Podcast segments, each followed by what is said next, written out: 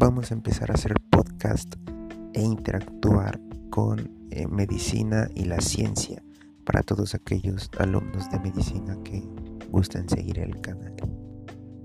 Vamos a construir la ciencia juntos.